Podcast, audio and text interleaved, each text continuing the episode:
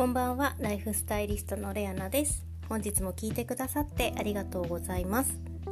まあ、この時期は、まあ、暑かったり、まあ、寒かったり、ま涼しかったりという時もありますけれども、ま気温が安定しない時期ですよね、まこういう時って結構自律神経が乱れやすくなります。で自律神経の、働きは、ま交感神経と副交感神経活動する時に優位になる交感神経と、まあ、眠る時に優位になる副交感神経がこう順番にやってくるのが本来なんですけれども、まあ、乱れてしまうと眠りたいって思ってる時に本来だったら働くべき副交感神経が働かず交感神経が優位になってしまうんですね、まあ、そうすると、まあ、眠れなくなってしまったりあとは日中本来だったら活動しなければいけないのに、まあ、眠くなってしまったりというこう乱れが生じてきます。でこの自律神経って本当に大切で人間の体の中では、まあ、自律神経と、まあ、免疫もちろん大切なんですねホルモンも大切なんですが、まあ、自律神経をきちんと整えてあげればホルモンも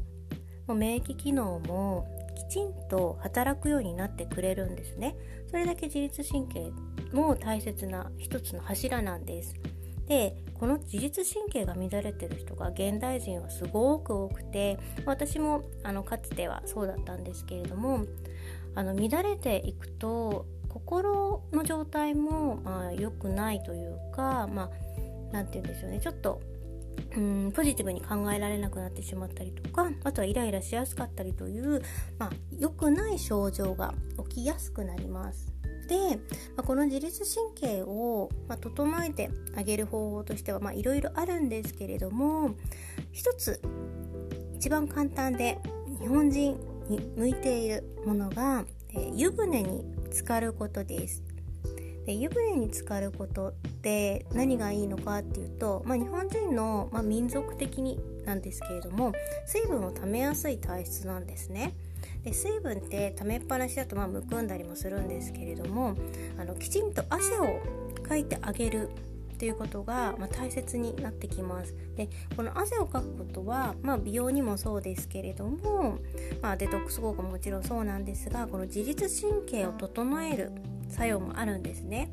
で汗をかくことで、まあ、自分の、まあ、温度を調節する機能がきちんと働くようになります。まあ、センサーですねセンサーがきちんと働くようになってくれます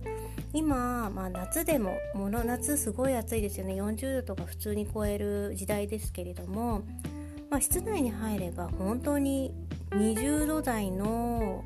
まあ、クーラーがかかってるわけですよでこれを、まあ、20度の中からいきなり40度に行く。40度の中からまた20度に来るっていうのを繰り返していれば、まあ、体がえ、どっちなの？どっちなの？っていう風になってどんどんこうこうなんていうパニックになってしまってどんどんどんどんやっぱり自律神経が乱れてきます。でこの乱れはあのすぐには解決することは難しいかもしれませんがきちんとこう汗をかいてあげたりということを習慣にしてあげると、いい状態に必ず戻ってきます。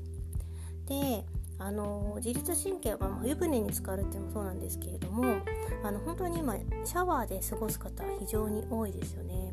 でお風呂入ってるよって言っても実はシャワーだけっていう方が本当に多いんですねでそういう方ってやっぱり、まあ、お忙しくて、まあ、お風呂に入る時間を取ることが難しいっていうことも一つの原因ではあると思うんですけれども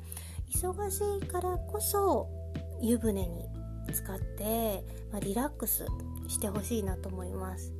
で、まあ、夜、まあ、大体、まあ、朝入る方もいらっしゃると思いますが、まあ、大概の方は夜、まあ、お仕事終わられてとかお家に帰られて入られる方が多いと思うんですけども夜って眠るまあ、ものですけれどもそういう時は副交感神経が働くんですねリラックスの神経が。ということはお風呂に入ることによってリラックスしてそしてそのまま眠りにつくそうすると自然と良質な眠りを誘うこともできます。それだけお風呂の効果ってものすごいんですよね。で湯船に浸かるっていうのはどのぐらいの温度がいいのっていう方もいらっしゃると思うんですが、まあ、大体38度から40度ぐらいって言われてます。で大体私はあのものすごい暑いのは苦手なんですがまあ大体38度だとちょっとぬるく感じる時もあるので、まあ、40度近い39から40度ぐらいの間で入るようにしていてあのお塩をあの粗塩をあの必ず入れるようにしていますでプラスあの日本酒を入れたりしてます。日本酒いっぱいじゃなくて本当に、うん、おちょこ1杯分ぐらいなんですけども入れてます。まあもちろんこれはお風呂の釜が大丈夫な人だけやってほしいんですけどもそうすることで、まあ、お塩の力で、まあ、浄化されたりっていうこともありますしお酒もあの清めるためにっていうことで、まあ、入れてるんですけれどもあのちょっとポカポカしてくるんですよね。日本酒とかちょっと入れてあげると。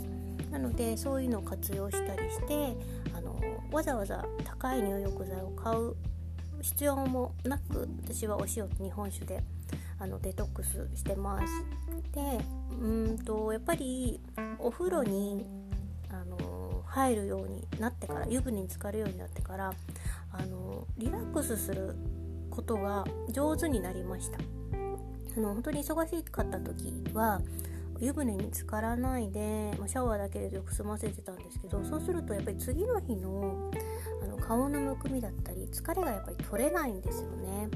でお湯に浸かることで、ま水圧かかるのでそうするとやっぱり血管がこう圧迫されるんですよねそうすると適度に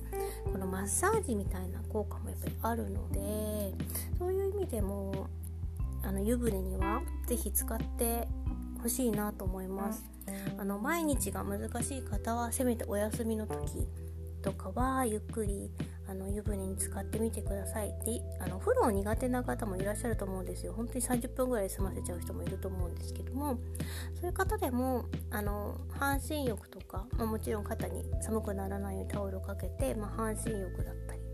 をしたりあとは、まあ、入ったり出たりを繰り返すっていうのもぜひやってもらいたいなと思います。それだけでも結構じわっと汗がかけない人が汗がかけるようになる。私も汗かけなかったんですけどあのきちんと湯船に浸かる習慣を作ってから汗をかけるようになったのでもうそれだけでもあのやっぱりこう体の中に溜まっているものっていうのが出やすくなってきてるんだなっていうのを感じてますので忙しい人こそ是非湯船に浸かって自律神経を整えてもうリラックスできる状態を作れる自分をぜひ作ってみてください。今日も最後まで聞いてくださってありがとうございます。それではまた明日。ライフスタイリストレアナでした。